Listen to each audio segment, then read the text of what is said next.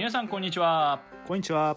映画とか音楽とかゲームとか第68回パーソナリティタイキングです山ちゃんです。そしてゲストはい、拓也です。よろしくお願いしよろますしくお願いします。よろしくお願いします。えー同時配信でですね MCU フェーズ4ドラマシリーズの振り返りを、えーしたんですけれどもこの3人で今回は、えー先週金曜日9月3日に公開になりました「シャンチー・テンリングスの伝説」をですねネタバレガンガンありで感想トークしていきたいと思います。本日よろしくお願いします、よろしくお願いします。はい、よろしくお願いします。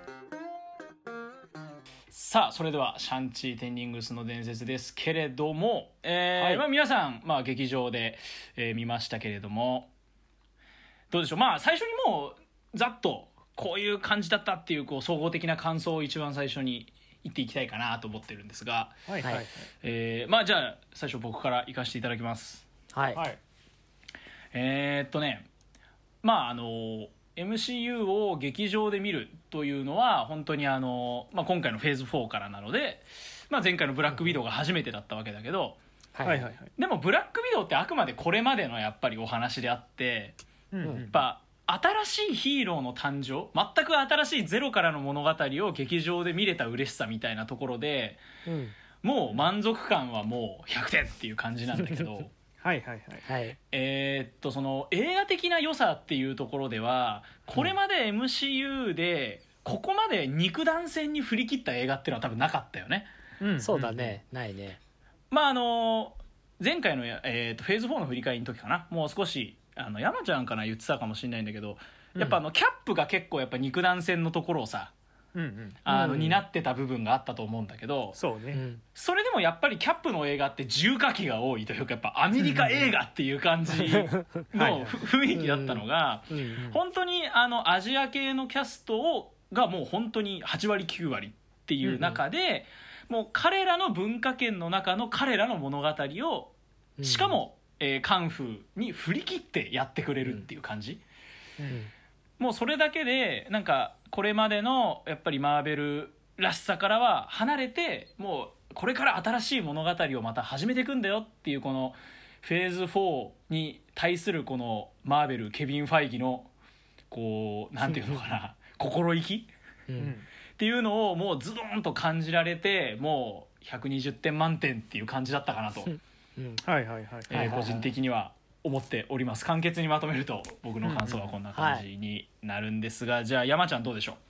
そうね。まず見る前にここどうなんだろうって思った点が一つあって、ほうあの他のヒーローってみんなね英語話すじゃないですか。うん。うん登場人物みんな中国語話すんかなと思ってたんですけど、はいまあなんか英語も中国語も、まあ、全部喋れるよみたいな感じそこはもう導入からす,、ねうんすんなりいっね。あよかったなって安堵してたらもういきなりアクションぶちかましてきて、もうそうね。全体としてそうですねアクション100点満点の映画で本当にもうもうそうねキャプテンアメリカよりもまあ肉弾戦重視でまあ前半は本当に何もないただの肉体何もないというか純粋な肉体勝負でうん。で中盤後半から、まあ、リングを使った、まあうん、対人対怪物みたいないろんなアクションが見て僕はもう大満足で、まあ、タイキングも言ったんですけど、まあ、最後ねまあこれから MCU のね新しいフェーズが始まるんだってことでねあのウォンが出てきてそそっから始まるんだぞっていうことで僕はもうもうすごいねめちゃくちゃ面白かったし今後もね本当に楽しみだなっていう気持ちをすごい膨らませてくれたので大満足でした。っはい。て感じですね。はい。なるほどなるほど。じゃあ拓也どうでしょうか？いや、まあ、お二人とも被るんですけども、まあまああの、まあカンフーな、まあ MCU でカンフーってどういうその取り方をするんだろうってこう思ってて、そうだね、まあそう、自分はカンフーハッスルとかがめっちゃ好きな映画で。ああはいはいはい。あったからそのどういうふうにその MCU らしさを残しつつカンフーってやるんだろうと思ったらもうもうよかったね。カンフーに全振りしてるけど MCU の世界観もちゃんと出てて。うん。はいはいはい。もう満足でしたね。うん。本当に。なんか肉弾戦がとにかく激しいしでも、物語はちゃんとしてるしうん。伏線もずっと前から張られてるしみたいな。はいはい。でまあ、何よりあと音楽もなんかそのヒップホップ系の音楽あが鳴ったりとかでもあのその何て言うんだろう、その、ちょっと、その、後で詳しく話しますけど、あの、村出てくるじゃないですか。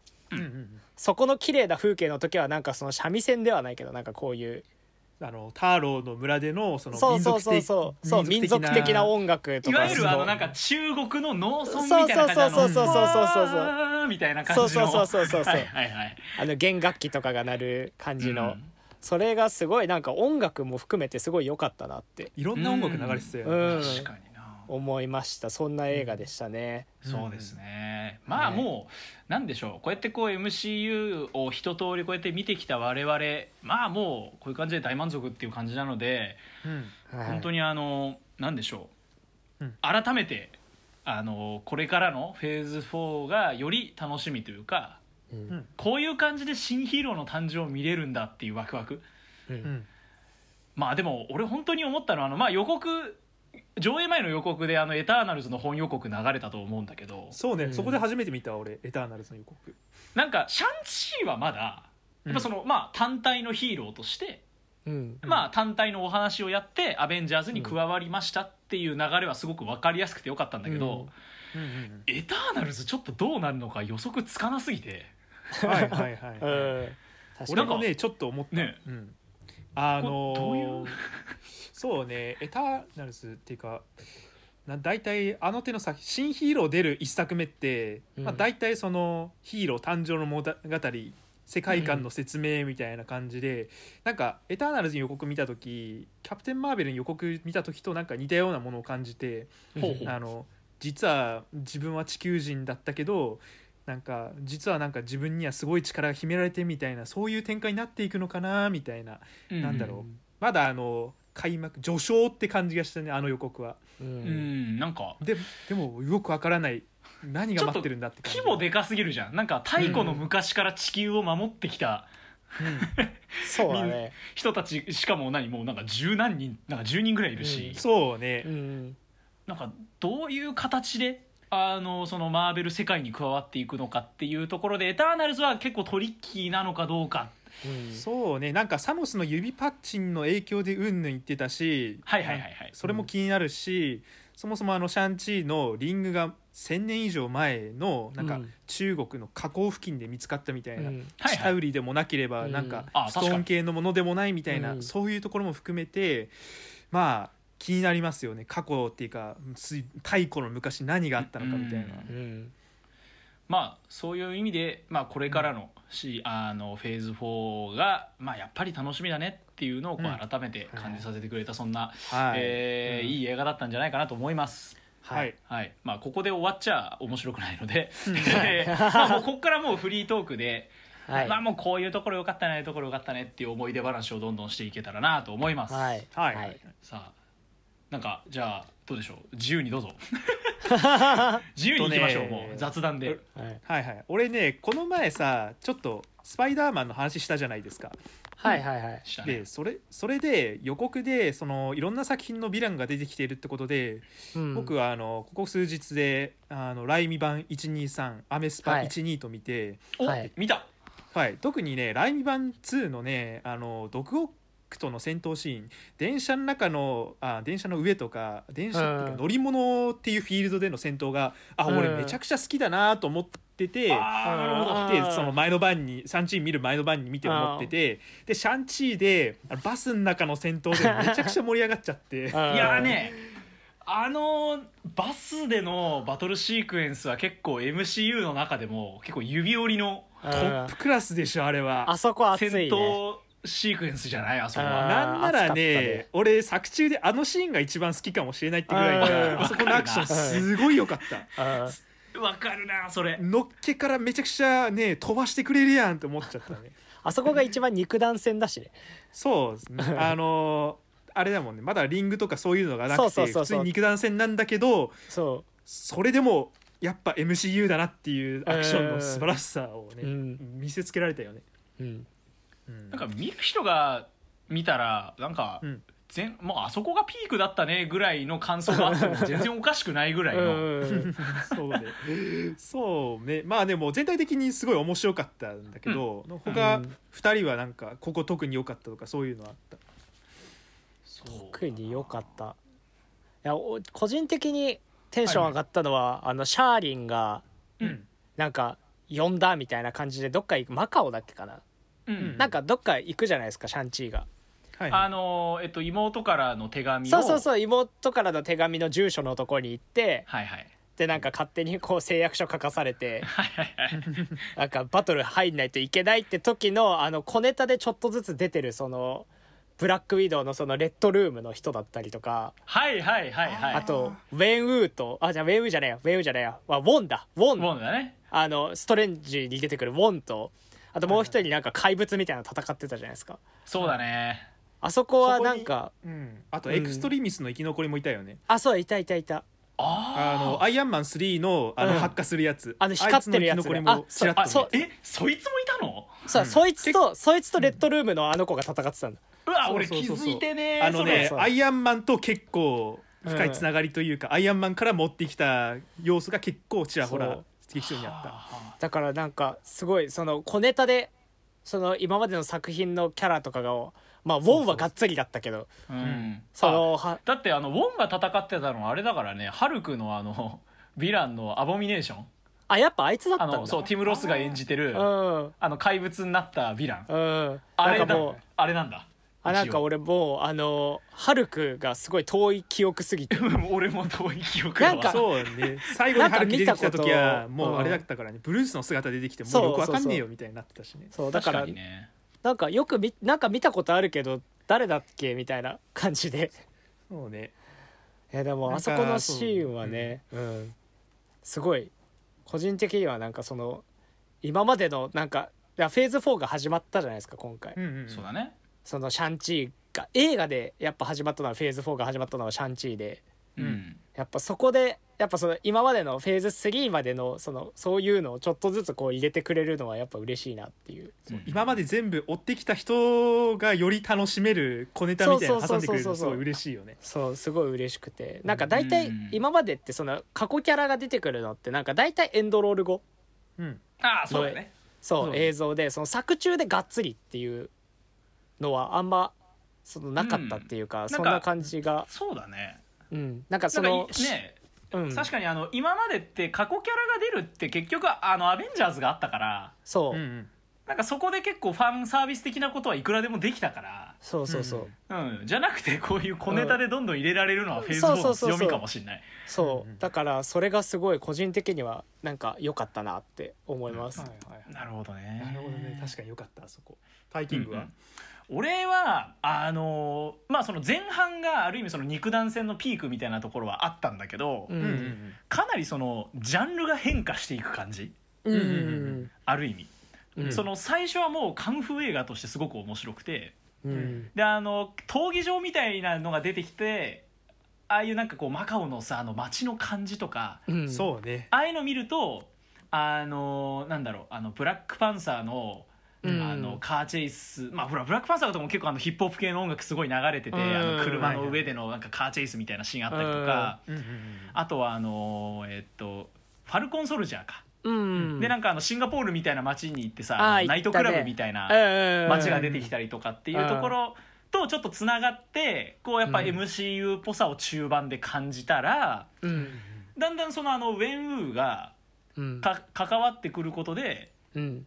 結構そのなんていうのかなもう家族家族の話になっていくじゃない、うん結構。うんはいはい。うんうん意外とそういう家族の話としてヒューマンドラマっぽく見せながら、うん。最後はモンスター映画にもなるっていうところ。そうね。大きくジャンル変わったね。なん。かそう、うん。なんかここまでのそのいろんなジャンルに手を出してうん。一個一個満足できる作りにできるのは、絶対マーベルじゃないと多分できないじゃん、うん。こういうことって。うんうんうん。まあ肉弾戦もそうだしまあ家族映画みたいなこともできるけどまあそのマイティー・ソーとかの世界観もあるから全然そういうファンタジーっぽいものが出てきても全然こう変には思わないし。うんううんうん。んやっぱこうなんだろうなマーベルにしかできないものをこの中にいろんなものをこう詰め込んでくれたけどうん。中途半端に終わってない感じ。うん。そうね。うん、すごいねそれが印象に残ったけど最後はなんかうんモンハンやなって思いながら見てた。だんだんねあの、モーリス出てきたあたりからなんか変わっていくなって感じたねちょっと。なんかばなんて言うんだろう。魔物じゃないけどうん。あの地下でそのマンダリンの影武者みたいにやってたトレバー。うん。いやあれ出てくるとは思わないよね。あいつあいつめっちゃ面白い。あいついいよな。あいつめちゃくちゃキャラ立ってたすごい、うん死んだふりのシーン大好き俺いいよな。うんあのモーリスに「ここは死んだふりをしとくんだぞ」っつって。いやーあそこ良かったし、確かにそのあのアイアンマンでマンダリンとかテンリングスってのがうん。単語として出てきてたから、どういう風な関わりをしてくるんだろうっていうのは結構前々から考察で言われてたところだったじゃん。うん。はいはいはい。で確かにまあ実はそのねあのあのテロ組織とかも後ろにはこのウェン・ウーのテンリングスがいたよみたいな話だけど、ううん。んまさかあいつまで出てくるとはっていう。そうね、うん。がっつり活躍してたからね。そうテンリングスってねそうアイアンマンの最初に出てきててもうなんかそうだね。アフガニスタン支部みたいな感じで出てきててあうん。思い返せば結構世界規模な組織暗殺者集団だったんだなっていうのがね、あの思い返しながら見てさっきディズニープラス見たらなぜかアイアンマンの1だけなくな見れなくなっててそう。ですよそうなんですよ。見れないんだよね。見れないなんんででなんだって。利権の関係なのかよくわかんないけど、ネトフリからも消えてましたね。そうだよね。レッドフリでも見れねえしアマプラはそもそも無料じゃないしみたいな。そこで見ればいいんだよみたいにな。って いやねいやそうねキャラが一人一人立ってたね。そう。うんあのーやっぱね同僚兼友人兼ヒロイン役のねあのケイティ。ケイティうね、んケイティもめちゃくちゃ良かった。う んなんかケイティみたいなキャラがいることで、うん。うん。なんていうバランス取れるよねなんか、うん。そうね、うん、あのね序盤特に序盤なんだけどあの友達感、相棒感がすごい好きで、俺うは、んあの序盤のバスの戦闘シーンとかも運転途中で変わって自慢のドライブテクでね,ね、シャンチーをサポートしてみたいな後半はね、うん。ヒロインとして支えるみたいななんかそういうのもあって、最後3人で歌うとこ「いやーウォンもお前も歌うんかい」ってなっちゃった。あそこいいね。うん。そう。あと最後にそのケイティがうんあの、まあ、多分2人ともね字幕版で見たと思うんですけど、うん。最後クレイジーカメハメハっつってるじゃないですか食事のシーンで。ああ言ってた言ってた。あーあれか。シャンチーが怪物倒す時うんにそのカメハメハみたいな感じで倒したのをうんそのセリフでその「クレイジーカメハメハ」っつってて ここ吹き替え版だとなんかなんて言ってんだろうなみたいなそういうちょっと気になるな。確かに。ちょっと気になるなそこ。そう。ほんといいキャラしてるわあいつは。ってとこがね本当に、うん。まあ確かにケイティがなんかコメディ要因。うん、うんうんケイティとあのマンダリンのトレバーか。マンダリンを演じてたトレバーうん。がまあコメディ要因ってのはあったからシャンチーの中で。うん。うんうんやっぱそれ以外だと結構話重いじゃんシャンチーって。そう、ね、重いね。思ったよりは重かった。そう。うん。ずっとなんかウェンウーのそのウェンウーとシャンチー一家の家族の話だからううん。んずっとそのウェンウーの気持ちがやっぱ強いから重くなりがちだけどそのやっぱケイティとトレバーがそのコメディ要因として入ってくれたからすごいサクッと見れるっていうか、二人が軽くしてくれたよねちょっと、うんうんうんいやー。なんか絶対そういう存在って MCU っているもんね、うんうん確かあの家族の話大事だなって思っあ大事なのかなって思ったにのは、うん。ブラックウィドウもめちゃくちゃ家族の話だったじゃん、ああそうだね。うん。うん。うんやっぱその、えーなんだろうな。ナターシャの、まあ、うん。家族、まあ、これまで明かされることのなかった家族っていうものにうん。どうやってけりをつけたのかっていうのが描かれるじゃない、ううん。ん。ブラックウィドウって。うん。なんか、でもその時もやっぱあの親父レッドガーディアンが結構やっぱそういうコメディ要因そうだだったじゃん、ね。うん。そうだね。あれもすごいね俺好きだったんだけど。ん。まあでもなな まあなんて言ったってホッパーですからね。うん。あのストレンジャーシングスの。うん。はいはいはいはい。っていうところでやっぱ MCU こういうテイストだよなっていう、うん。そうそうそうこれこれっていううん。なんか感じもあった。MCU 最初期ってあんまりそういうなんかおちゃらけじゃないけど軽くしてくれるキャラがあんまいなくてうんあのハルクなんかそうじゃない？ずっと暗いままだったから。そうだね。ハルクが微妙なのってそこなのかもしんないな。ずっと重いよな。あと、まああのダークワールド？マイティーソーのダークワールド？はいはい、うん。ダークワまあもうールドねちょっと軽さが足りないかなっていうのはそういうところなんじゃないかなとそう思いつつ。だね。そうね。MCU 大体こんな感じでねあの、うん。サブキャラたちがもうちょっと明るくしてくれるのをね、うん。そういうのがいいんだよって思いながらね見てましたね、うんうんうん確かに。そうだうん。そうだねガーディアンズとかもねグルートとねロケットがねもう暴れ散らかしてるからね。ガーディアンズはもうみんななんか明るいなんなら主人公のクイルが一番明るい、そう。結構すごい生い立ちしてるけど本人すごい軽い感じだからね、確かに。なんかさっきあの後で、うん。あの詳しく言うけどみたいな拓也が言ってた、あなんだっけ、うんあ村の？ターロー、うん。そうあそこの村のパート自分めっちゃ好きだったんですよね、うんはいはいはい。いやまずあのーウェン・ウーとその誰だっけかな？母親って名前なんて言うんだっけ？母親が母親はまあ一応インリイン・リー。ー。そうそのウェン・ウーとそのシャンチーの母親が出会うシーン。うん。うん、うんそのまだ2人がなんかそのウェン・ウーは力を求めていってうん。あ力を求めたかなんかで多分行ったんだよねウェン・ウーはそうだね。確か村なんか怪しい村あるし行ってみようっつそうそうそうってででそれでで、うん。で母親がめっちゃ強いみたいな。うんうんうん。でそこで2人が恋に落ちるみたいなシーンがまずめちゃめちゃ好きで。はいはいはいはい。なんかあそこのアクションすごい良くなかったですか？あそこよかった。あのぐるぐるぐるぐるぐるって回ってこうそうそううそう。そうなんか舞踊を踊ってるみたいな。はいはいはい。その神の力を授かってるからその自然と一体になってううん。んその母親のチャンチーの母親の方は戦うじゃないですか。うん。うんうんでもウェン・ウーは戦いらしい戦いをするっていう。うんうんけどそのシャンチーの母親がそれを全部受け流して2人で舞踊を踊ってるみたいななんかそれの中で心通わせてってる感じが。うん。いやすごい良くて。う,、ウェングー最初なんかもうなんかリング力任せにそのリング振り回してる感じがちょっとあったけどそうそうそう。母親と会ってからはなんかすごいあなんかもう母親と会ったし会うシーンで、うん。あこの人はなんかあの根は悪い人なんじゃないんだなん？悪い人じゃないんだなっていうのがもうそこで分かって、でもリングの力でちょっと人格歪められちゃってみたいなそこでちょっとね、だんだん分かっていってあそこのねあの出会いのシーンはすごく綺麗だったねなんかそうすごい画面が綺麗で、うん。うん、なんかさまあさすが MCU お金かけてるだけあるなっていう、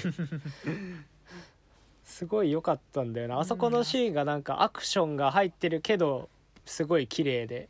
うん。個人的にはしょ初発じゃないですかあそこのシーンって。うんうんああ一番最初の方か。そうあそう一番最初か。そうウェンウーがテンリングス持ってなんか一気当選した後のシーンすぐそうだ。あれになるじゃん、うん冒頭だね。だそうそうそう。だからなんか個人的ではなんか最初のそのウェンウーのその一気当選してるシーンあるじゃないですか、うん。うん。あれを見た時になんかああやっぱその冷酷無比な父親の映画なのか、そうだね。あなんか予告予告もそんな感じがしたから。そうなんかはいはいそのなんかダークサイドに落ちた親父に戦いを挑むみたいな話だと思ってたから確かにそうそうそうそうそう。だからなんか予告を見て最初のあの一気当選のシーンを見た時にあやっぱその冷酷無比な父親に暗殺者として育てられた息子がいい心を持って育って父親を倒す話なんだなって思ってうん。なんかって思ったら次のシーンなんかその人間らしいシーンがすぐ出てきて。ううん。んだからそこのそのなんかそのいい意味ですぐ期待を裏切ってくる感じがはいはいはいすごい良かったなって、まあで思いましたもウェン・ウーは、うん。まあ、死ぬんだろうなって思いながらちょっと見てたよね。あそうあそうなんだ。うん。あのーそうね。まあなんか父親が多分犠牲になるんじゃないかなってあの話の途中でね。だんだんちょっとうん。全貌が見え始めてきて、うん。あの魔物に実は操られてなんか魔物の声をお母さんの声と勘違いしてるんじゃないかみたいな話が出てきた時に、多分親父が過ちに気づいてシャンチーを守るんだろうなみたいな、あ ちょっともうなんまあか俺の中で、読めちゃうっちゃ読めちゃうか、うん。そう。読めちゃうなーっていうのはあったんですけあど、まあ、それを抜きにして、まあ、うん。普通にね、あのうん、話がすごい良かったから、俺は満足かなって感じで見てて、うん。普通にねなんかもうあれだよね。竜出てくるシーンとかいやうんあのうん竹竹竹林をーさ、うんこうドドドドドドみたいななんか突き進む感じとか、うんあなんかあの宮崎駿作品でありそうだなみたいな。なるほどねちょっとジブリっぽいファンタジー感みたいな、うんうんうん千と千尋だったしね完全にそうそそれの実写版みたいなうんすげえ面白かった目に新しいものをたくさん摂取できた感じがすごい良かった、うんあ俺とあのあいいよいいよ、うん。あすいません。あの村村に入ってくさ最初さあの、た竹林出るとさあうん。たくさんの動物がこう、うん見たことない動物がいるパートあったじゃん、はいはいはい。はいはい。あそこのシーンすごいなんかそのセンター・オブ・ジ・アースとか。あうん。はいはいはい。そうなんかあのキングコング感があってめっちゃ自分はあそこのシーン超好きで。うんうん。なんかもう一目見て異世界来たってわかるじゃんあそこのシーンって、はいあもうすごい良かったんですよねあそこのシーンがだから。俺それで言うとね、うん。あの1週間くらい前にその、モンハンの映画のレンタルが開始されてああはいはいはいはい。まあモンハンの映画自体2020年ぐらいにやってて、うん。それ去年でなんかやったね予告だけ見て、ああモンハンの映画だけどこれ内容どうなんだろうってずっと気になって俺的にうん。はその山をね渡って海を渡ってねあの氷河とかで砂漠とかを練り歩いていろんなモンスターと会うのかなってうん期待してみたら違うなんからねあれ。そう5分の4ぐらいずっと砂漠でなんか期待と違ったーっていうのがあったんだけど。うんそうだなんでねもうシャンチーの方がなんならモンハン映画みたいな感じであの。あそこの村のシーンはすごいファンタジーでよかったね。あそこいいですよね。うん。そのなんか明確に異世界に来たなっていう感じを一番最初で見せてくれる感じっていうか、うん。そうそうそうそうそそこは確かに良かったかもな、うん。であのモーリスもそうなんだけど、うん。あそこに出てくるさあのいわゆるモンスターみたいなもの、うん。あれ全部あの中国のさううん。あのなんていうの？こ古事というか中国の神話みたいなのに出てくるあの神話上の生き物みたいなものなんだよねあれ全部なんかキリンみたいなのもいたしさ。ああーキリンみたいなのそういたねそうだ。うんまあだからキリンで気づいたのよ。あこれ中国の多分あの生き物、うん想像上の生き物かなと思ったけどあのモーリスも実際いるみたいで。やっぱそこもなんていうのかな結構抜かりないそうだね。世界観設定が。うん。そうだね。なんかあのなんだろう岩に苔生えてたり滝みたいなのがあったりとかその世界観もね。うんちゃんと中国のね、うん中国のなんかいろんなものから取ってきて統一してる感じがすごいうん。よかったね。うんうんうん。あとさっき狛江タイキング言いかけたのは？あどうぞどうぞ。あじゃあ拓也からいきましょあいや別にあの、う。うん。大したことないあの狛犬みたいなのもいたよねみたいな話を言いましたああなるほどなるほど。そうそうそう。そうそうそうそう。あでかいやつ。いたよねみたいな。そうそうそう。でかかったね確かに。そう そうそれだけです。じゃあ大輝くんさっきなんかうん。ちょかぶっちゃったんで。うん。あそうだね。うん。なんかその世界観が抜かりなくしっかりその中国の文化っぽいものっていう意味では、うん。これまあ自分でフィルマークスの感想とかにも書いたんだけどうん。はいはい。なんていうのかな。まあその冒頭のあの感想でも言った通り、うんちゃんとそのなんていうの8割9割がアジア系のキャストで揃えて、うん。はいはい。そういうそのなんていうの文化圏みたいなものもしっかりその今回は中国だけど、うん。中国に寄せてるってのが、うんなんていうのかな大事だなって思って。はいはいはいはい。まあそれはもちろん一つにはねやっぱその多様性の方向性みたいなものも考えてると思うのよ。マーベル自体も多分。そういういろんな人種を使った映画を作ろうじゃないけど。うん。うん。ってなった時になんていうのかな。あのそこで中途半端なことしちゃいけないじゃん。うん。うん。やっぱ例えばアジア系今回はまあ中国の人だからまあ中国人って呼ぶけど、うん。まあ中国人の人が主人公の映画だったらもちろんその人たちの周りには、まあ、今回アメリカで暮らしてたからああいうちょっとアメリカの友達とかも出てきたけど、うん。中国の人たちがたくさんいて、うんで中国の文化の中でマーベルっぽいことが行われるはずなわけじゃん。うん。はいはい。それをちゃんとやってくれた。うん。安心感というかうんうん。そこになんかあんまり中途半端さがなかったのが本当に偉いなと思っていて、うん。はいはいはいもちろんねあのただ映画にあのなんていうのアジア系使えばいいのかとか、うん。えーまあ、そういう問題ではもちろんないんだけれども、うん。まあ、少なくとも映画の軸としてうん。そういうものが徹底されてたのはすごく見てて嬉しかったというか統一感があってよかったなと。うん。はいはいはい。非常に思っている。それで言うとね一点だけちょっとねふふってなっちゃったのがううん。んあのテンリングスの本拠地にヘリであの序盤の話なんですけどヘリで行くじゃないですか。はいはいあの親父のもとへはい。でその親父と一緒にヘリコプター乗ってで親父が着いた時にあのみんなテンリングスの組織あのもう黒いあのね武装した集団たちがみんなあの、親父にこうなんかなんかご苦労様ですみたいな感じで敬礼するんだけど、うん。ちょっとやっぱりねあのアジあのなテンリングスのメンバーってそのなんだっけえっ、とテンリングスのメンバーにそのレーザーフィストあの、うん。親父の片腕とか、はいはいはい。結構アジア系じゃない人もいるじゃないですか、うん。いるね結構ね。そう。アジア系じゃないであろうなっていうキャストの人たちの敬礼がちょっと浅かったりとか、なんかちょっとアジア系じゃない人たちのなんかそう、うんなんていう中国の格式高いその作法とかの演技のちょっとぎこちなさみたいのも若干なんか感じたような気しちゃったっていうのが一つ そうそうそうそう。そこでちょっとやっぱ差出ているんじゃないかなと思いつつまあでもそうね。テンリングスの話で言えばなんあの本当にあのなんて言うんだろう。敷地というかすごい、うん。もう中国のなんか建築？うん。なんかすすごい厳かな感じとかすごい、あいや中国っぽいって思いながら見てたんですけど、うん。最後はねあのし妹シャンリーがシャーリーか。うん。妹シャーリーがそのうん。地下闘技場のあうん。の事業と、うん。あのあのなんだレーザーフィストとあうん。と地下闘技場にいたジャンジャンと従えてそのうん。テンリングスを融合して新たなボスとして君臨してる様子が最後描かれるじゃないですか。うん。うん。なんかその格式が高い中国建築だったのに、壁になんかすごいグラフィティな感じの落書きとかあったりとうんか、うん。うん。うん。そうそうそうそう。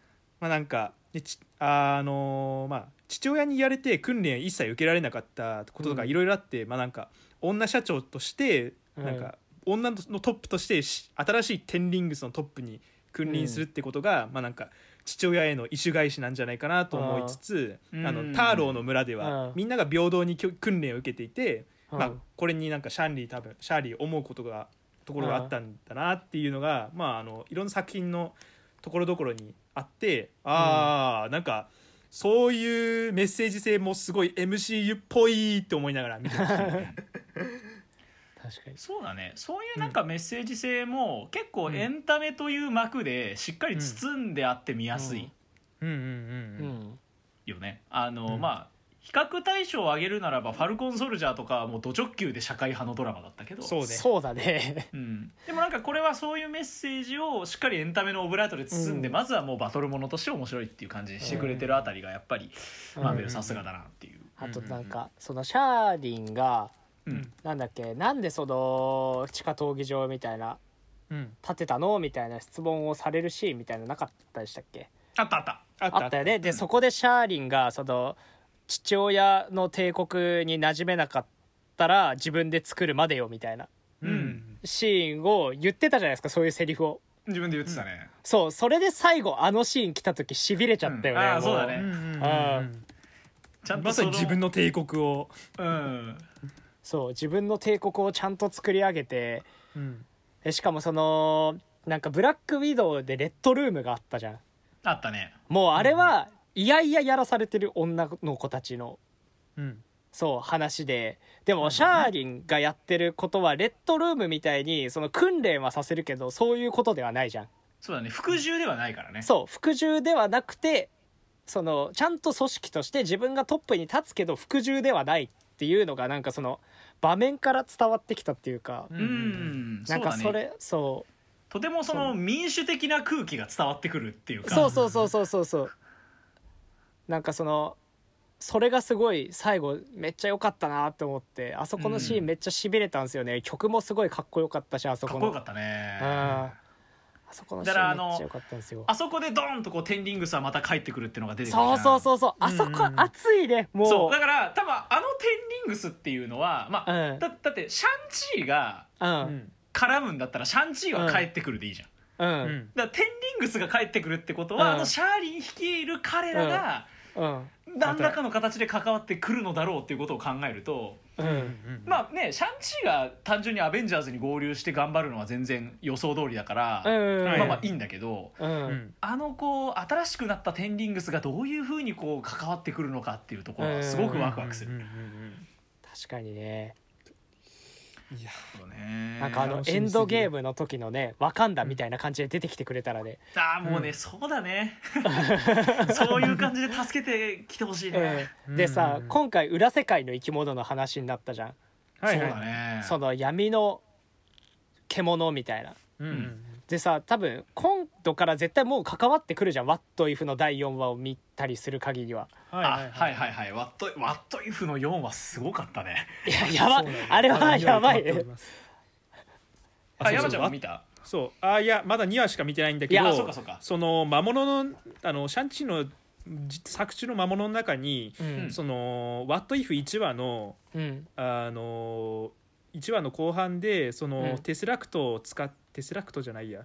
なんだ？4次元立方キューブの中身忘れちゃったけどまあ、石の力使って時空間を歪めて、うん。そのゲートの中から出てきた魔物みたいのが、まあシャンチーの魔物になんか、うん。あれなんか似たようなのいるなっていうのはちょっと思ったね。しかもそれがね第4話にも出てくるんだよシャンチ。ー第4話ねやばい。第4そう話に出てくる。の4話にもそういう怪物が出てくるんだよ。そう、はいはいはいはいはい。4話がやばい本当に。あのまあストレンジの話なんだけど、うん。はいはいはいはい。まあなんでしょうあのシュタインズゲートみたいな話、うんはいはいはいはい。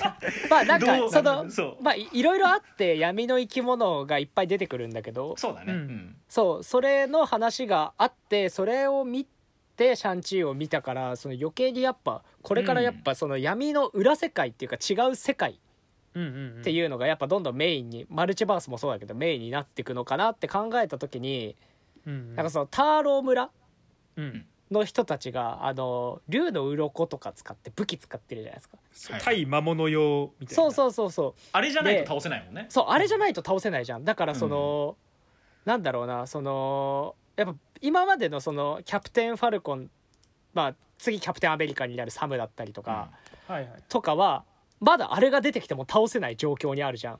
そうなんだよな。てってことはってことは、あのサムでもサムとかも絶対にあそこあの怪物たちと対峙しないといけない時が来るわけじゃん多分物語的には。くそう。まあ来ても全然おかしくないよね。次のアベンジャーズは多分そういう話になるんじゃないかな。そう。だからそうなった時にやっぱテンリングスとかターロー村の人たちがあの武器持ってザって出てくるっていう、はいはいはい。あーそうだ今までのああるありそうだな。そう自分、今までのヒーロー今まで活躍してきたヒーローたちが窮地に陥った時にその今まそのシャンチーとかで出てきた人たちがその窮地を救うみたいなシーンがあったらすごい熱いなっていう、はいはいはい。うんまあ、妄想なんですけどこれ全部。そうだね。まあまあまあでもなんか闇の世界っていう設定がここで殺すにはちょっともったいないというかそうそうそう。なんか今後関わってきても全然おかしくない内容だでから。もなんかエターナルズもなんか変な魔物ではないけどなんか予告でバケモンみたいなの出てきてたから、うんうんうん。なんかやっぱ関わってくんのかなってなんか魔法とかやっぱワンダも魔法じゃん、魔法だね。そうね。だからで魔法でなんかあの赤い力はなんか裏の力っぽいじゃん。そうだね。あのもう完璧スカーレット・ウィッチになった時そう。の力はもうなんか闇っぽいもんな。そう。だからなんかもういやもう楽しみで仕方なくてなんかもうそれを想像しちゃって。そうだね、はいはいはい。はい。いやーテンリングス早く帰ってきてほしいっすね。そうね、あのエンドクレジットの方でその、うん。まあ最後ブルース・バナーがハルク化してない状態で出てきたりとか、うん。まあ、白がちょっと増えてたんだけど。いやあそこいいね、そこが謎だしうリングの素材がまず何なのっていうところもあるし、うん。なんかシグナルは、まあ、シャンチーが使ってから多分発せられたみたいな。なんか、うん。ウェーブが使ってもなんかなんかそれはカマータージで多分感知できなかったんだろうけど、うん。まあ、シャンチーが使ったからそううん。ボーンがカマータージで察知できたみたいな、多分そういう話をしていて、うん。ますますなんか謎が深まるみたいななんか、うん。そうだね。そうウェングーがそのリングを使ったらそのリングにちょっとうん。心を操られてみたいな感じだったけど、うん。まあ、シャンチーが使ってもなんか大丈夫みたいなそういう流れだったから。あれなのかな？なんかあのムジョルニアみたいな感じなのかな？ああなるほどね。選ばれし者が。そうそううそうそう。ああっていうとあれかなあのまあキャップの超人結成みたいななんかその人の資質をなんかあそう呼び出す増大させるみたいな、うんまあでも親父さんはでも根は悪い人じゃないかったからなっていうところがあるからそうだね。なんかでもうん、どうなんだろうあのあそこのターロー村がそもそもなんかその神様の力を授かってるっていう。はいはいはいはい。その憲法みたいなのを使ううんうんうん。村だからそれをちゃんとできる人じゃないと。うんうんうん。その使えないみたいなああもうターロー村出身とかターロー村で教えをあれしたものにしかもそう。うリングを制御できないみたいな、うん多分そういう感じになるあのー結局シャンチーって今作を通して、うん。その今まで自分が持ってた力に、うん。うんそのやっぱあの母親譲りのあの神の憲法を宿して倒せたわけじゃん、敵を確かに確かにうんうんうん。だから今その2つを兼ね備えてるのはシャンチーしかいないってことを考えると、うん確かにそこがキーになってる可能性はある、うん確かに確かにあの水底のシーンもちょっと謎じゃなかった？ああのあはいはいはい。ウウェングーに吹っ飛ばされて、うん。あの湖の底に沈んだけど、うん。なんか竜が出てきてお母さんの声みたいのが聞こえてっていうのも、あそこはなんだろう超超常的ななんていうんだ力なのかなんかあそこはよくわかんないけど、うんうん 何なんだろうねって感じで。謎があのいっぱいね残されたままねいや絵が終わっちゃって本当に早く次回作作ってくれって感じ 本当に。まあ絶対2あるよねって思う。いやあるまあね帰ってくるって言ってるし、ううんんシャンチーは全然2は作っていいと思うし、うんうんうん。うんこれフェーズ4の1作目かってなるとめちゃくちゃもうねじゃあもうもう期待ふ膨らまくん？膨らみまくりで本当やばかったね、なんかその裏の世界とかっていうのはもう完全に全く新しい概念。うんうんうん。まあそのダークディメンションはあったけどそのうんうんストレンジで、でも裏の世界と裏の世界の生き物って完全に今回新しいじゃん、うん。うん。うんあのー表現っていうかその表現ではないかその概念的に。それがそのなんだろうな例えば次あの公開予定の「ソーラブサンダー」とかうんうんうん。あのガーディアンズとか。はいはいだそういうのにどういう風に関わってくんのかもさすもうすごい楽しみにやったなっていう、うんうんうん。うん、作品だったなって。なんかそのストレンジはまあその上ウォンも出てきてたし。うんうん。なんか関わっても全然おかしくなさそうだけど他の作品どう関わってくるんだろうっていう。そうだね。まあ、うん。そうなんかはまあまあなんだろう。アスガルド人はみんななんか魔物の存在とか普通に知ってそうではあるよね。あ確かに確かに。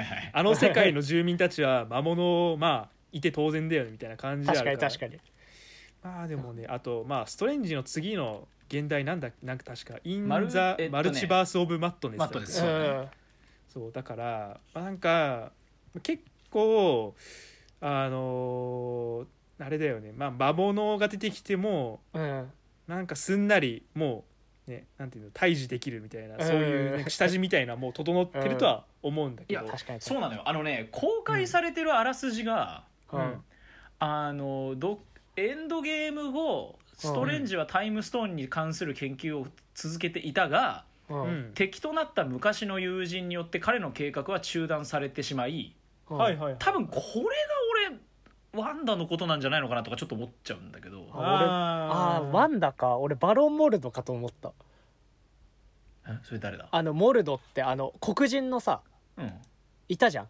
ストレンジ。ストレンジのあのこの前話してたやつだよね確か。あれ？違うっけ？えっとストレンジの映画であの、うん一緒に修行修行の時にあちょっと兄弟子みたいな。あウォンともう一人いたじゃん、ーいたいたいたいた。うん。そうそうそう。あいつさなんかストレンジの最後闇落ちみたいな感じしてなかったっけ？あそういえばそうかそうだもしれない。道をたがえたんだよねそう。だからモルドが敵になって出てくるのかなって。はいはいはいはいあそれか。そっちの可能性はあるね。そうそうそう。だからそのモルドがそのエンシェントワンがダークディメンションの力を借り受けてその世界を守ってたわけじゃん、うんはいはいでもモルドははそれが許せなかったじゃん、うんうんうん。でストレンジはでも世界を守るためなら仕方ないって。うん。なってそこで道をたがえたけどなんかその最後の方はなんかそのエンドクレジット後の映像でモルドが闇落ちしてるみたいなそうだった。そうだった。わそういえば。忘れてた。そう忘れてた。もう一回見ないと。そうあったからだから次の敵モルドなんじゃないかなっていう。でなんかそのまあおそらくモルド、うんうん。うん、によって彼の計画は中断されてしまいストレンジは言いようのない恐ろしい悪を解き放ってしまうっていう。あなるほどね。もう完全に、えいやそう。悪を解き放つっていうのはどんなことなのかっていうね、うん。ドドルマムーとかもう一回出てくるのかな。いや確かに。えでもあのーなんだっけテンリングスをつけたことによってそのなんか聞こえたじゃん、うん。その能力っていうか能,、はい。能力じゃねえやその母親の声が聞こえたじゃん、ウェンウーに、はいはいはい。奥さんの。うん。うん。あれとかもろなんかワンダのさ洗脳に似てるよね力ああなるほどね。なんかワンダの洗脳もなんかあれじゃん。頭の中いじくってさ。はいはいはい、まあやるじゃん、でなんかテンリングスのやつとか。なんかその裏世界ってなんかそういう精神系のやつあるのかなとか。なんか原作見てないから分かんないけど。はいはいはいうんなんかそれとかだったらホラーでもなんかちょっと分かるなっていう。うんああなるほど。ホラーテイストだからこそ。そうホラーテイストだからこそその精神いじくり回されてその頭の中での出来事を映画にするのかなみたいな。うん。あ分かんないけどね。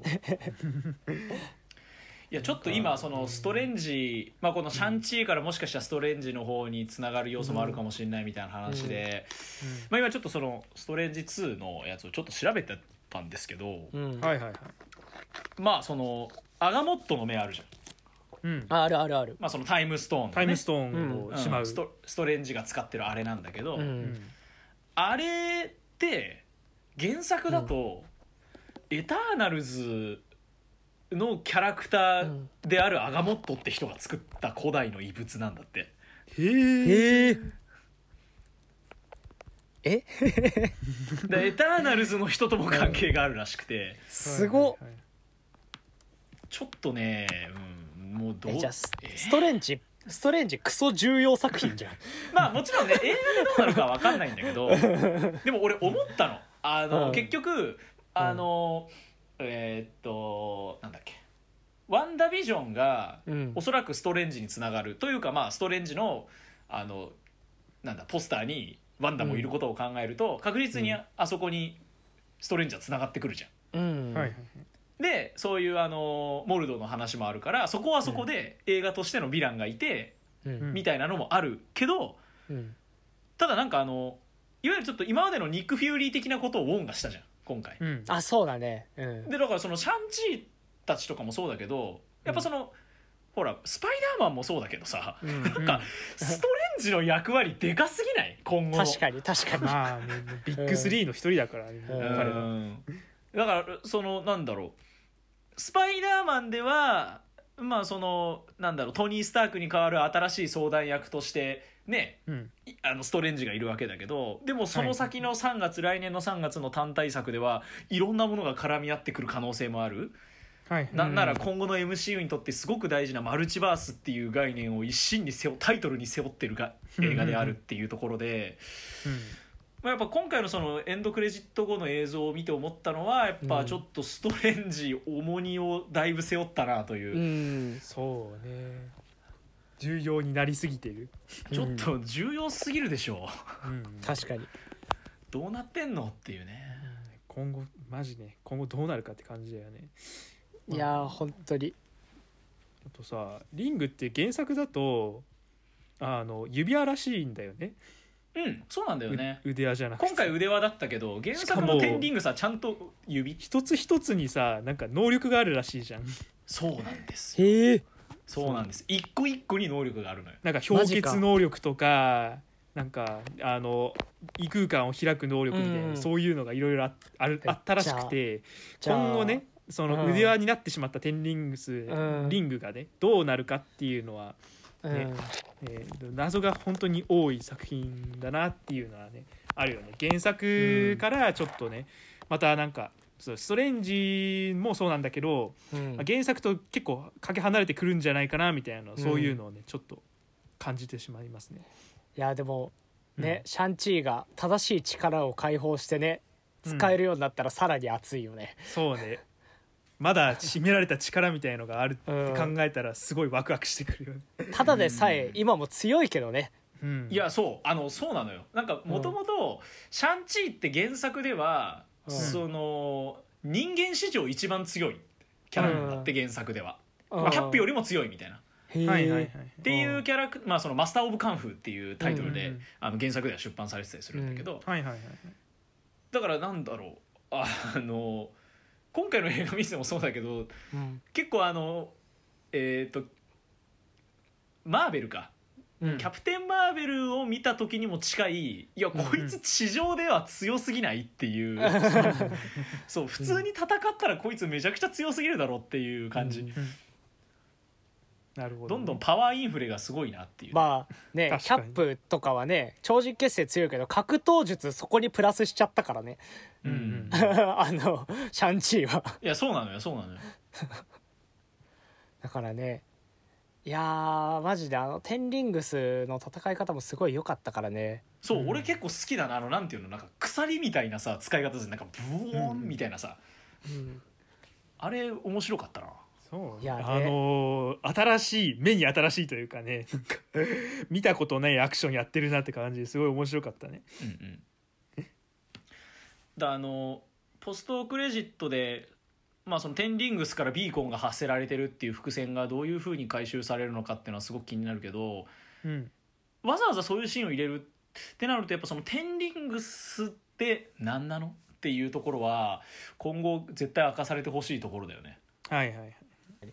なんかあれだよねあのシシグナルさ出てて終わるって終わり方あれみたいインフィニティ・ウォーの終インフィわり方ニティウォーであのマーベル呼ぶ時のやつだね。うん あれがっつりかぶってたよねあそこの終わりポケベル確かに。そうそう俺うん俺も確かにそれちょっと思い出したな。普通にあそこにマーベルいたしねしかも。ねうんね。うん。しかもマーベルポケベルで呼ばれて消えてったし。そうだね。マーベルはマジでいろんな星救うので忙しすぎだろっていうね、そうだよね。あいつちょっと強すぎっかんなマジで。まあストーンの力もろだからね。うん、ストーンそのものみたいな。なんかエンドゲーム見てて思っちゃったもんななんか。いやこいつ最初からいたら何も何もかも大丈夫だったんじゃねえの？みたいな。まあまあまあまあ忙しかったからね。忙しかったからしょううがないね。うん、なるほそうね。それで言ったらね、ワンダももっとお前できただろって思っちゃったね。あそうなの？ドラマ見た後だと。うん。ど確かにな。ドラマを終えてだいぶ最強になったからな。あいつ強すぎひんってなチート中のチートになったからね。うん。でどんどんインフレじゃインフレなのか進んでいくけど、うんね今後ねこれがねまたどうなるか。あうんうんうん。まあねすねバッキーとかねサムがねついていけるのかってところもあいやそうそうなのよ。なんかなんかいやそうだね。生のバッキーとかサム浮いてるよね。そういやなんだよね。それはあるそうなんだよなマジ。浮いてるよなあそこの二人。あのねワカンダ組はね全然あの、うん全然ついていけると思うんだけどね、うん超技術があるから。うんまあどうなるんだろうなみたいな生身確かに。組は。バッキーとサブが。うん。そうなんだよ。とか魔物わいそうだな。対魔物どうなるんだって感じだよね。いやでも、うんサムの盾をドラゴンの鱗とかで作ってほしいな。いいね。うん。新しい加工術加工するものが出てきたからね。うんうんうん。それで作ってほし新い素材でね。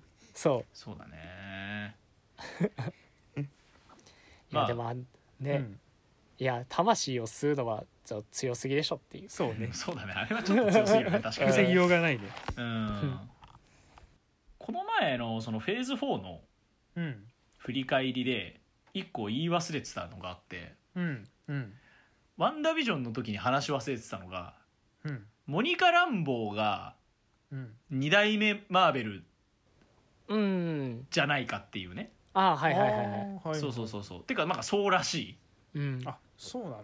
そうそうなんだよね。ワンダービジョンのラストで、あのニニック・フューリーに宇宙から呼ばれてるぞっていうところで終わるじゃない、モニカ・ランボーが、うんだからそれも絶対あれはそのミズ・マーベルか。今、うん。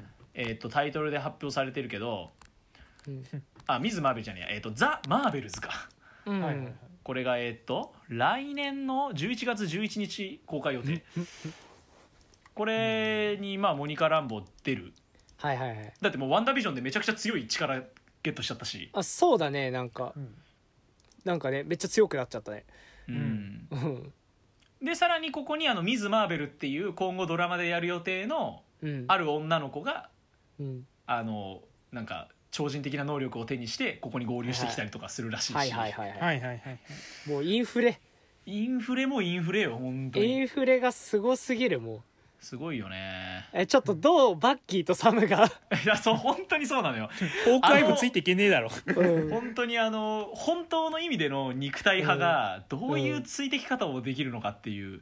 エターナルズも出てきたらもうそろそろよ。いやそうそういや本当そうなのよ。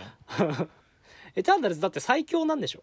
最強だね本当に。だ最強なんでしょだって。って不死死なないから。うん。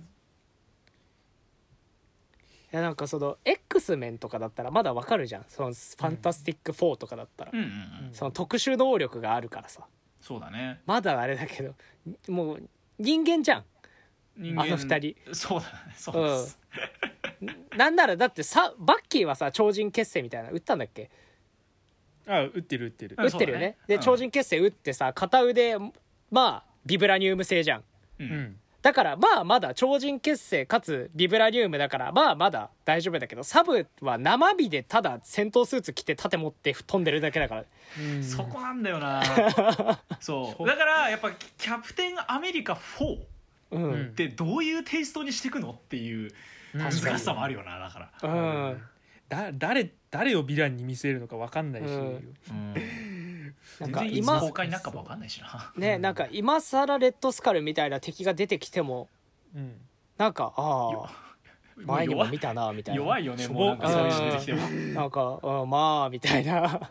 うんうん。まあスパイダーマンもそうだけどね。それ言っちゃったら、うん、確かに。なあそうだね。ああだからなんかそのどうつながってくるかがマジで全然わかんなすぎて。そうだね。うん。なんかまあもうフェ,、フェーズ3はさまあサノスってめっちゃ強かったけど人型じゃん。うん。でももう人型すらでないじゃんもう。ん。そうそうだね。うシャンシャンチって。うん。シャンチーのヴィランはそうだしうん。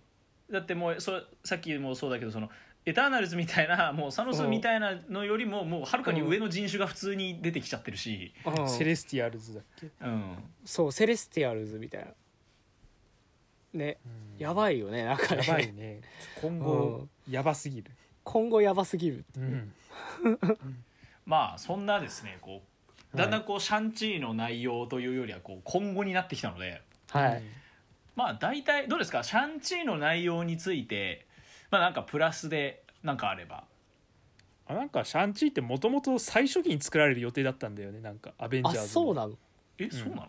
そう。最初ねアントマンブラックパンサーキャプテンアメリカクローダガーって知らんやつとドクター・ストレンジ、ホークアイニック・フューリーでパワーバックってまた知らんやつ。でシャンチー。それでアベンジャーズ作る予定だったらしいよ。へえまあだから構想段階ではそうだったんだ。そうそうそう、アイアンマンで、まあ、最初にテンリングス出てきたんじゃないかなって思いつつ、うんなるほど。そう。まあ、確かになんかあのケビン・ファイキ自体もシャンチーはそのマーベル・シネマティック・ユニバースに入れていきたいっていうのは結構前々からずっとなんか構想にあったらしくて、はいはいはい。やっぱそういうことなんだろうね。うん、うん。なんでねやっと出てきたテンリングステンリングス帰ってくるということで、ね、もうこれからバンバン出てくるんだろうなっていうのを期待しつつ、って感じかな、ね。もうそうですね、うん。まあ、いやあらかたよかっ喋り尽くしたかな俺は。いや本当にうん。喋りましたね。喋りましたよ、いやシャンチー良かったんですよよかった。ね本当に。面白か総った。括よかっあうん、あのシンプルに面白かったですすごく。あー、たよかったね、本当に良かった。う、うん。ん あありがとうっていう感じ。うん。もうね本当に良かったんですよね。語彙力ないですけど。いや本当そうですよ。うん。まあまあまあそんな感じであのシャンチーのですね感想を締めていきたいと思いますので、はい、えーまあ、最後にあの前回のフェーズ4ドラマシリーズの振り返りでやり忘れてたことをちょっとやります、はい。一応ですね今後のフェーズ4以降のはいはい MCU はい。一応ざっとちょっとうん。見ていきたいと思います、ああはいはい。ああはいはいはい。まずあの直近で控えているのは11月5日公開予定の「エターナルズ。はい、で、えー11月24日配信開始予定の「ホークアイ。はいはい。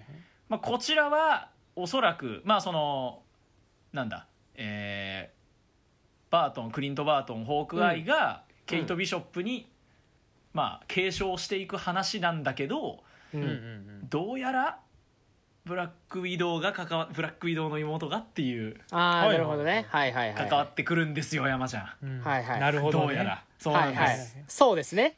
これはブラックウィドウのポストクレジットで、はい。あのホークアイと関わるっていうのが明らかにされてるので、なるほどそうですね。まあブラックウィドウはディズニープラスで確か10月2日からもう配信されるらしいんで。おもうキンキンだ。ちょっとはい。もうじゃあそそこまでぜひ楽しみにいただいて、はい。早く見たいっていうはいはいことからそしてまあもうあのもうワクワクスパイダーマンのウェイホーム12月。ははいいはいはい。で、えードクター・ストレンジ・イン・ザ・マルチバース・オブ・マットです。これが来年の3月。ははいいはい。で「ソー・ラブサンダー」こちらが5月、はい。で「ブラックパンサー・ワカンダ・フォーエバーはい。おう」まあ、これ7月。はい。で「ザ・マーベルズ」まあこれは、えーまあ、マーベルの2ですね。はい。はいこれ11月。はい。うん「アントマンザ・ワスプ・クオンティマニア」これが、うん。えー再来年の2月。はい。アントマンもね気になるんだよね。気になるね、2で結構なんていうの？あの粒子世界みたいな。うん。はいはいはいあの辺のね掘り下げみたいのどんどんやってほしいなってのがあってうんそうだね。ね。あのおかんを助けに行く時になんか明らかにその街みたいなものがちょっとこう背景に映ってたりとかしたから、量子世界の、まあ、堀を多分やるんじゃないのかなというのはちょっとありますけども、で、えーガーディアンズ・オブ・ギャラクシーボリューム3が再来年5月。はい。うん。なんだけどもファンタスティック4とブレードも一応決まってはいると。はいはいはわあマジか熱いなファンタスティック 4MCU に合流しちゃいますからね。いや ファンタスティック4いいね。うん。そしてあのブレード。まあ俺全然どんな映画だか知らないんだけど知らん知らん。うんブレードがあの主演がねあのマハーシャラ・アリっていうのが発表になってるんで。マハーシャ。まああのえー、と俺が見た映画だと、えっとグリーンブックのですね、えーうん。黒人ピアニスト役あれがすごくあの俺は印象に残ってたり。あああああの男の人。そうそうそうそうそう。うんうんうんまあどういう形ではいはいはい関わっていくのか。似合うな。うん。でまあこれはあくまであの映画だけですから。あと、うんほらあのデッドプールも一応合流するらしいんで MCU に。はいはいはいでこれはあくまで映画。はい。でディズニープラスで制作されるのは、はい。まずこのはい「ミズ・マーベル」うんこれ一応今年の後半予定で、はいはいはいまあ、そのカマラ・カーンミズ・マーベルっていうのが、まあ、あるはい。能力に目覚めるっていう話らしいんですけど、はい。であとは、えーと「ガーディアンズ・オブ・ギャラクシー・ホリデー・スペシャル」うんうん。ほう。これ来年年末予定。はい。で、はい。こっからがね全然わかんないんだけどうん「ムーンナイトあムーンナイトね。はいはいはいはい」これ全部あと来年なんだけどで「シー・ハルク」シーハルクはいはい。で「シークレット・インベージョン」シークレットインベージョンこれねシークレット・インベージョンってのがスクラル人とニック・フューリーの話らしいんですよ。ああはいはいはいはい。はい。まあだからいわゆるそのえーっとなんだ？えーっと「ファーフロムホーム」のエンドクレジットとエンドクレジットね。かうん。のあの辺と関わってくるのかなっていう、そうだね。ううん。んそしてあとは「アイアンハート。アイアンハート。こはいはい。れ女版アイアンマンそうだねアイ」アンマン。みたいな。そうだね。うんで、えーアーマーウォーズ」うん。アーマーボーズこれねウォーマシーンが主人公なんですよ。あーなるほどね。えそうドンチードルがいいよねかっこいいよね。ーいいね。うん。彼彼が主役のドラマってめちゃめちゃ熱くない？なんか熱いね。渋い。渋いよね。うんそしてあとは「アイアムグルート」「アイアムグルート」アイアムグルート最高だね。あるみたいなね。あとは一応うん。ワカンダシリーズも一応ドラマとしては決まっているらしいですね。どんどんどんどん新規を入れさせないでそこに ロキシーズン2とワットイフシーズン2も待ってると。いやー、はいはいはいロキシーズン2がいっちゃんみたい、いやーちょっとなんかもう意味が分かんないです、はい。うん。もうこんだけ待ってるっていうか今年はなんかまだちょっとこう、うん。足踏みみたいな感じで、うん。来年の詰め込みようがちょっと半端なすぎるなっていうか。そうだね。ちょまだ見てない人はね今見ないと本当に見る時期逃しちゃうね。今のうちよってことでね。うん今のうちですっで俺はねちゃんと今エージェント・オブ・シールドも全話追ってますから。出た。それ偉すぎ本当に。ね多分新シリーズの方で指パッチン後の世界とかやってくれるだろうからね、ああー。ちょっと見たいな、まあ俺よくわかんないんけどまあまだシーズン2なんですけども、うん2人ともねちゃんと時間を見つけてエージェント・オブ・シールドを見ましょう。いやー忙しいな。俺今ちょっとガンダム見るので忙しくて。いやいやいやいや僕今今見るコンテンツじゃないよ。僕今ジョジョジョ見てるんですよよね ちょ2人ともちょっとアニメと他のアニメで忙しくなっちゃった。おいおいおいおいおい、うん。ちなみに俺はあ明日からマンダロリアン見ようかなと思ってる。ああいいっすね。お願い。本当にもう本当にマンダロリアン面白いからそう ちょっと脱線しちゃうんだけどさマンダロリアンってさ、でもいろんな作品とリンクしてるらしいじゃん。本編だけじゃなくて。えっとね詳しくはクローンウォーズとかも、えとあれです。クローンウォーズとすごく関わりがあるので。あそうなのクローンウォーズもさあれクソ長いじゃん。クソ長いんだよクローンウォーズもアニメ。でも大丈夫。あのいとかあんのいやでもね俺も見てなかったけどはいはいはい。あの調べれば分かる程度だからはいはいはい。そんなにあの気負いしなくて大丈夫です、うんはいはいはい。はい、本編ざっと覚えてればちゃんとあ楽し全然問題ない。全然問題ない、はいはい。まあまああのそんなちょっと感じでです脱線しちゃっねたね。あのまだ間に合うぞっていうことで、はいはい。そうっすね。ぜひ まあみんなやっぱあのスパイダーマンの感動をねみんな同時に味わいたいよねっていう、共有したい。いろんな人と共有した共い有したいね。そうね。本当に。うん。あの本当に今頑張ってくれなんかなんだろうマーベルって本当に前も言ったけどその頑張れば頑張るほどそのリターンが大きいからね。そう、うん。ハイリスクハイリターンなうん。作品ですからね。そうね。本当に。楽しみだな。楽しみっすね、ままああのスパイダーマン公開前にはあのライミ版と、はい。えーそして、えーアメイジアメスパ、はい、まあそこもねあのしっかりやりたいと思うんで。俺もそうですね。これについてちょっと語りたいなって思ってたんだよね。うん。俺もちょっとだからそこはね早めにうん。見ていきたいなと思ったところで、えー今はい。回していきたいと思います、はい。はい。さあ、えー今回はですねシャンチーの感想を語ってまいりましたけれども、はい。はい。まあもう本当になんかマーベルの話をするともう止まんない。うん。止まんないっすね。止まんないですね、うん、うん。いろんなところにね行ったり来たりしちゃうから。そうだね。うんだってあのこれまでえーっと過去作の振り返りってあんまり実はできていなくて、うん。はいはいはい。あの俺と山ちゃんでアイアンマンとキャプテンアメリカシリーズだけは振り返り実はやってんだよね。うん。はいはいはい。なのであの今後その MCU 進んでいくにあたってこの振り返りはなんか中途半端に終わらせたくないんで。はい。うんうんうん。まああのどっかであの会に困ったらやろうかなと思うんで、またね。はいはいはいはい。またこの3人で、はい。あのシリーズなんで「ガーディアンズ」とか、えーはい。スパイダーマン」とか、はい。まあなんかその辺シリーズでやっていけたらなと思っております、はい。はい。ではそんな感じで、えー締めていきたいと思います、はい。はい。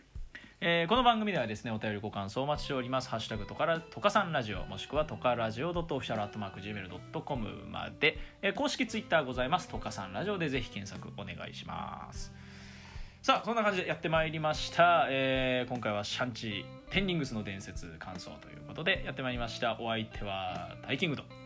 山ちゃんと。拓也でした。ありがとうございました。ありがとうございました。はいありがとうございました